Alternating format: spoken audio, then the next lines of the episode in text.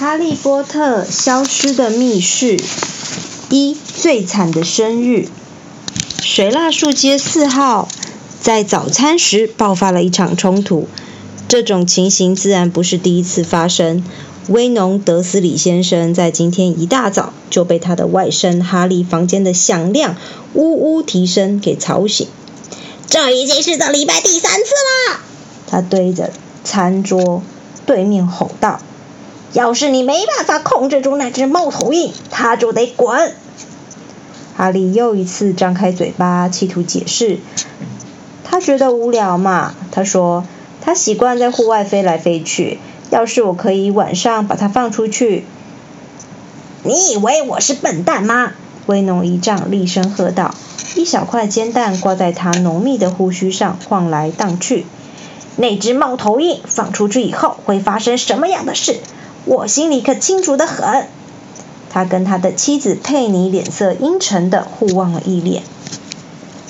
哈利想要反驳，但德斯里夫妇的儿子达利正好在此时打了一个又响又长的饱嗝。怎么打？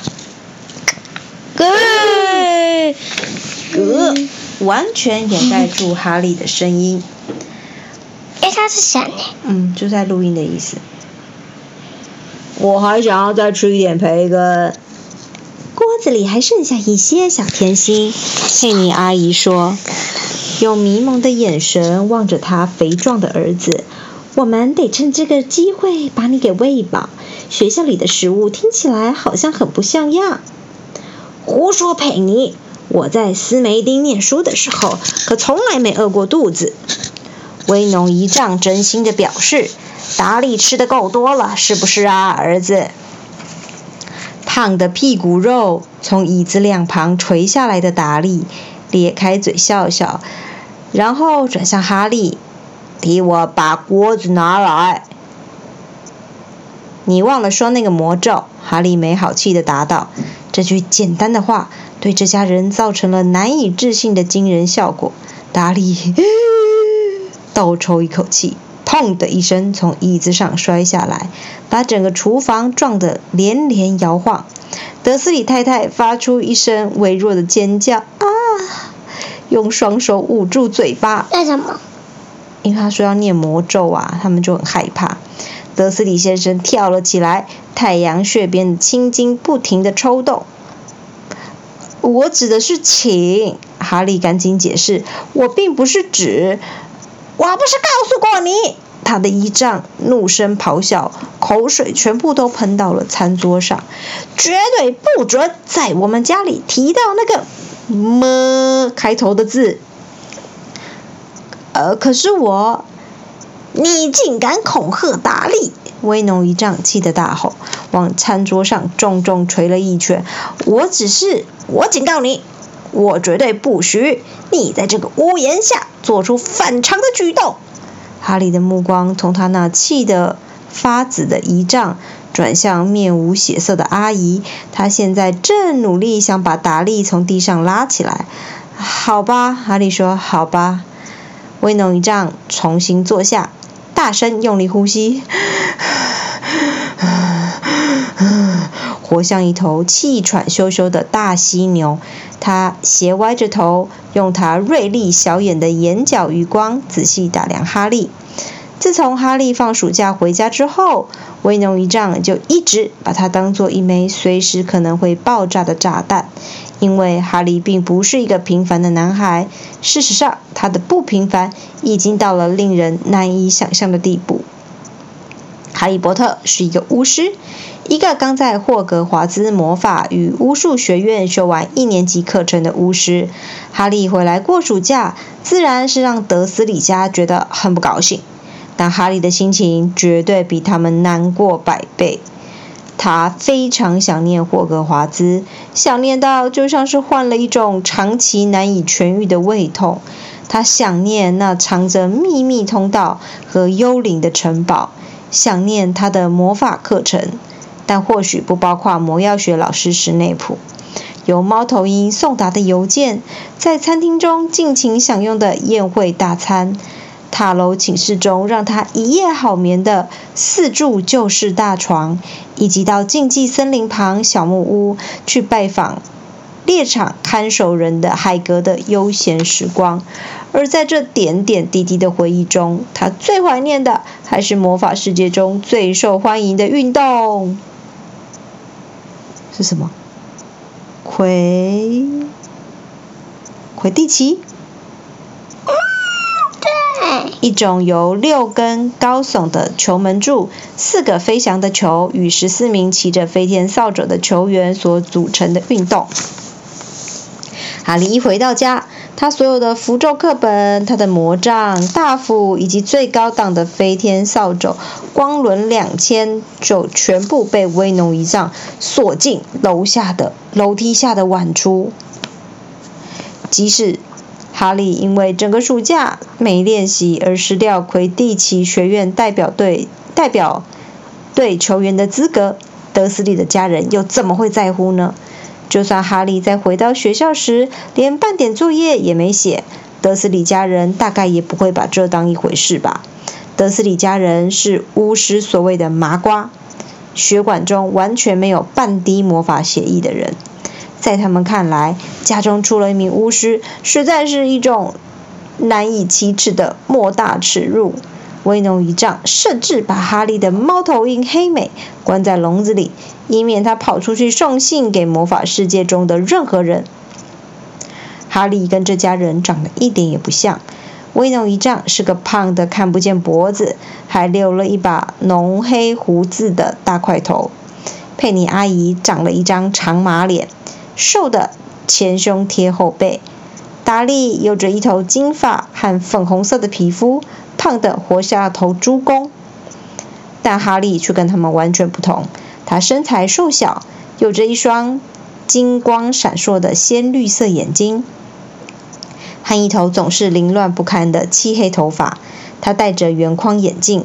额头上有一道淡淡的闪电形疤痕，也就是这道疤让哈利显得格外与众不同，甚至在魔法世界中也是如此。这道疤是哈利神秘身世所留下的唯一线索，隐约暗示出他十一年前被丢弃在德斯里家台阶上的真正原因。哈利呀，只有一岁大的时候，由于某种不可解的原因，他侥幸逃过有史以来最厉害的黑巫师佛地魔王的诅咒，奇迹似的存活下来。直到今天，大多数巫师和女巫依然心存疑余悸，不敢直呼这位黑巫师的名字。哈利的父母惨死在佛地魔王的手下。但哈利却幸运地逃过一劫，只留下额上的闪电形疤痕。而由于某种不可思议的原因，没有人知道这是为什么，伏地魔王的法力也在无法杀杀死哈利的那一刻，完全被摧毁了。于是，哈利就这样交由他死去母亲的姐姐抚养长大。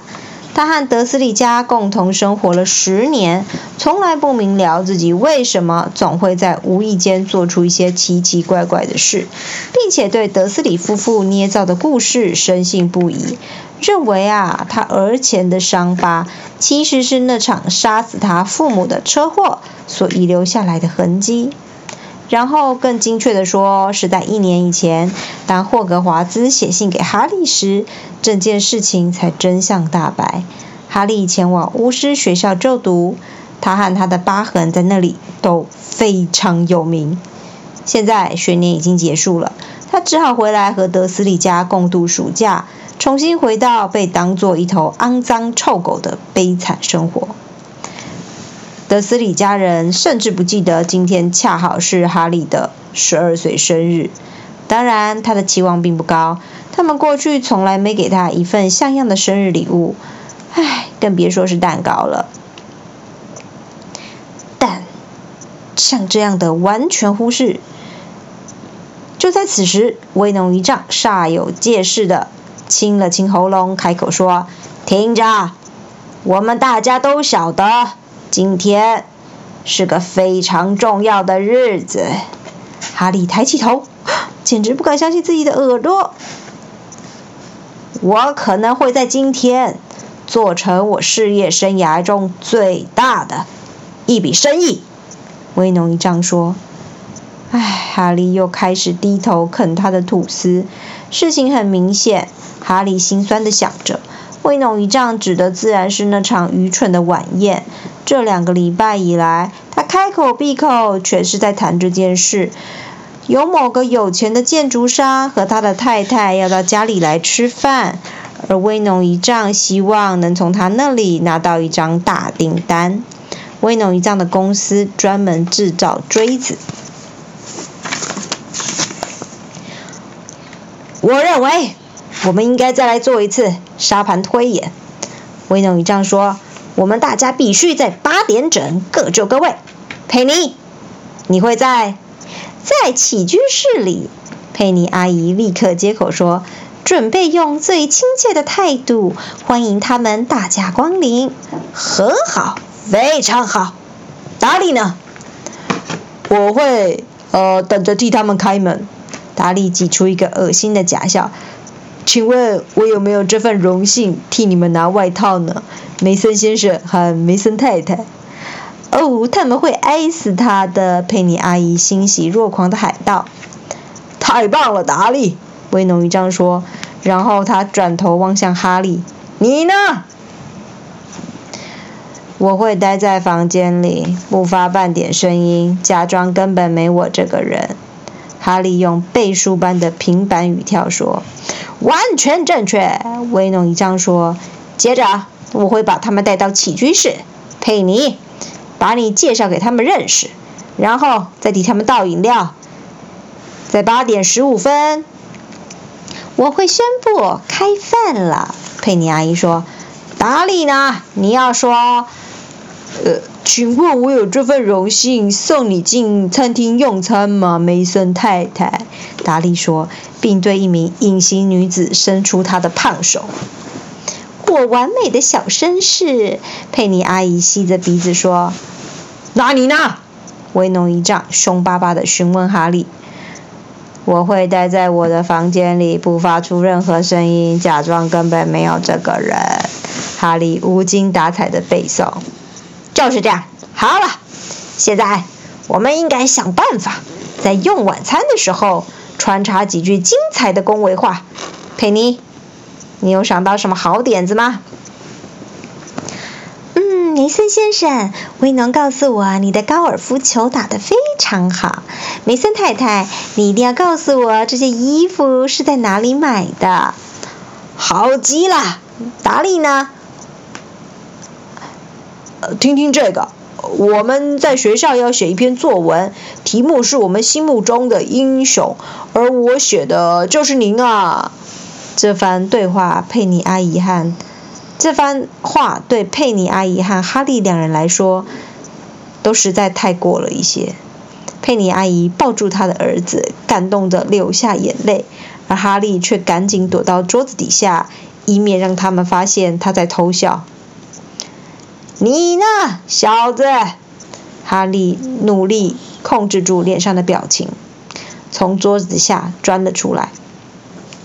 我会一直待在我的房间，不发出任何声音，假装根本没我这个人。他说：“ 一点也不错。”威农一丈坚决地表示：“梅森夫妇完全不晓得，嗯，有你这号人物，那我们最好就是继续维持现状。”吃完晚餐以后，佩妮，你就带梅森太太到起居室喝咖啡。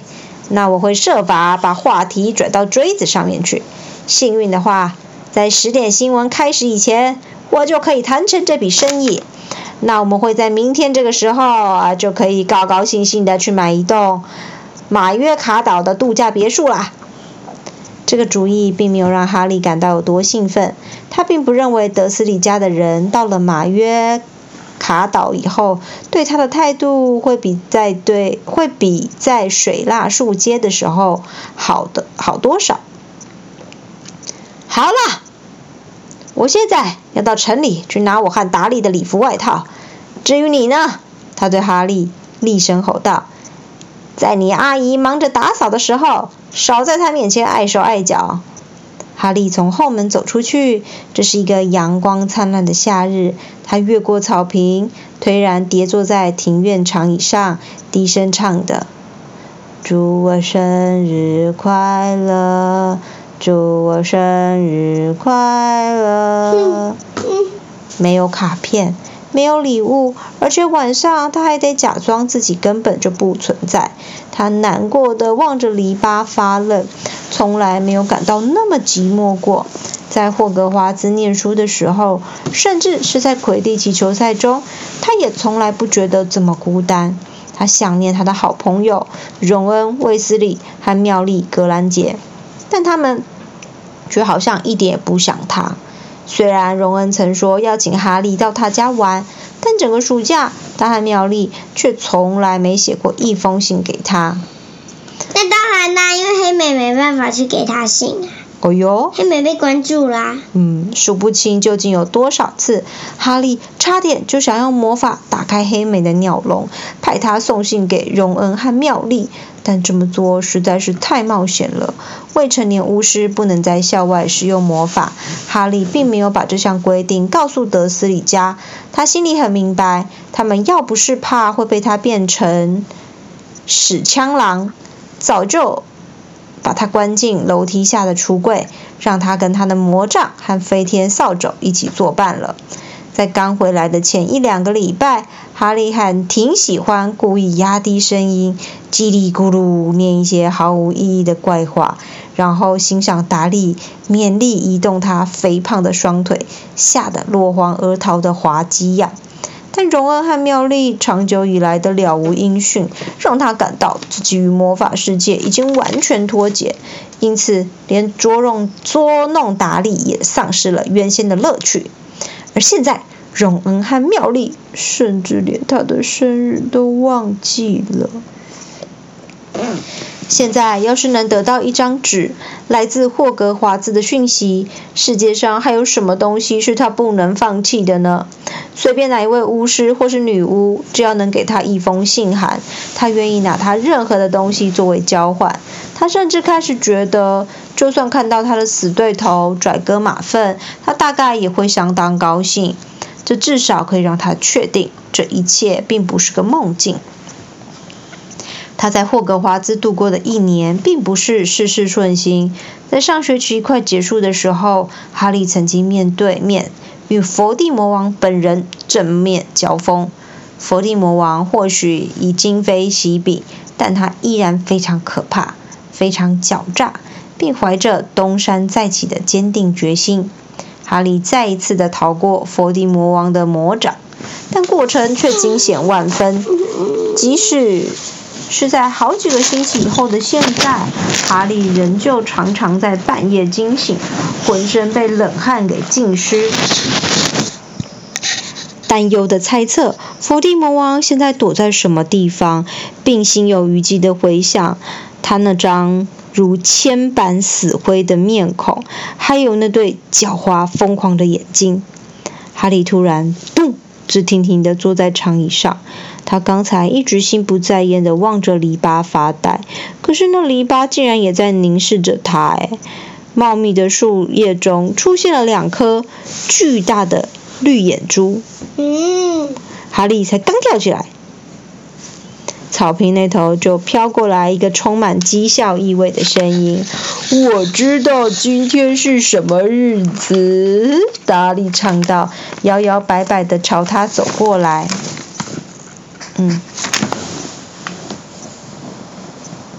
那双大眼睛眨了一下，然后就消失了。我知道今天是什么日子，达利又重复了一遍，大咧咧的走到哈利正前方。干得好，哈利说，你总算把一个礼拜有哪些天给搞清楚了。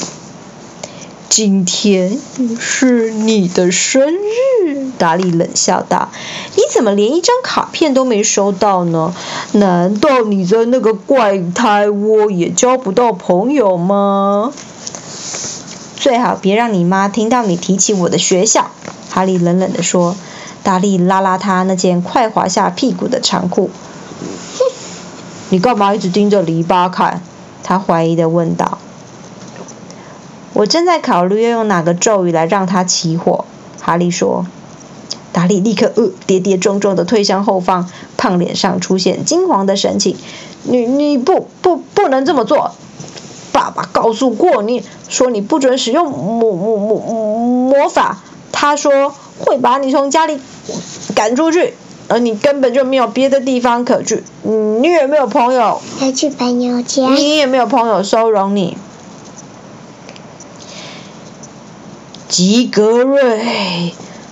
波克瑞，哈利用一种非常凶狠的嗓音吼道：“霍克斯，波克斯，斯奎格利，威格利！”妈呀！达利哭喊，飞快的跑回屋子去。途中？他以为哈利在念咒语，可是哈利其实只是乱念。途中还不小心绊了一跤。妈呀！他又在做那种事了。哈利为了一时痛快。而付出惨痛的代价。由于达利和里巴都没有受到任何伤害，佩妮阿姨心里其实很清楚，哈利并没有使用真正的魔法，但他还是怒冲冲地抓起一只沾满肥皂泡的煎锅，用力敲他的头。幸好他及时闪过，然后他丢给他一大堆工作，并扬言，并扬言他事情没做完，休想吃饭。在达利舔着冰棒，懒洋洋的四处闲晃时，哈利却忙着擦窗户、洗车、剪草坪、修花圃、替玫瑰花浇水、剪枝，并重新粉刷庭院长椅。艳阳高挂天空，晒得他颈后隐隐作痛。哈利知道他不应该这么轻易就上了达利的当，但达利恰好戳到了他的痛处，一语道出他自己一直在思索的问题。或许他在霍格华兹真的完全没有朋友。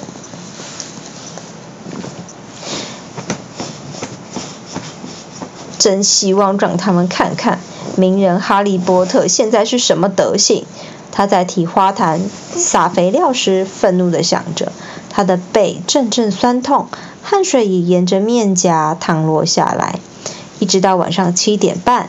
累得精疲力竭的哈利，才终于听到佩妮阿姨的喊叫声：“进来吧，鞋子先在报纸上蹭一下。”哈利高兴地踏进灯光闪烁的厨房，躲到阴凉的角落。冰箱上放着今晚的甜点：一大团打成泡沫的鲜奶油，上面有糖做成的紫罗兰做装饰；一大块烤猪肉在烤箱里滋滋作响。吃快点，梅森夫妇就快要到了。佩妮阿姨吼道，伸手指着厨房餐桌上的两片面包和一块乳酪。他只给他吃这么少的东西，他要他躲起来啊！他已经换上一件鲑鱼红的小礼服。哈利把手洗干净，狼吞虎咽的把他少得可怜的晚餐塞进肚子里。他才刚吃完，佩妮阿姨就一把抢过他的餐盘，上楼去，快点！在经过客厅门前时，哈利瞥见了穿着半正式晚礼服并系上领结的威农姨丈和达利。他才刚踏上二楼的平台，门铃就响了。他却看到楼梯下冒出威农姨丈愤怒的大脸：“记住，小子，只要发出一点声音。”哈利垫着脚走到他的房间，轻轻溜进去。关上房门，转过身来，准备倒在床上。但问题是，已经有某个东西坐在他的床上。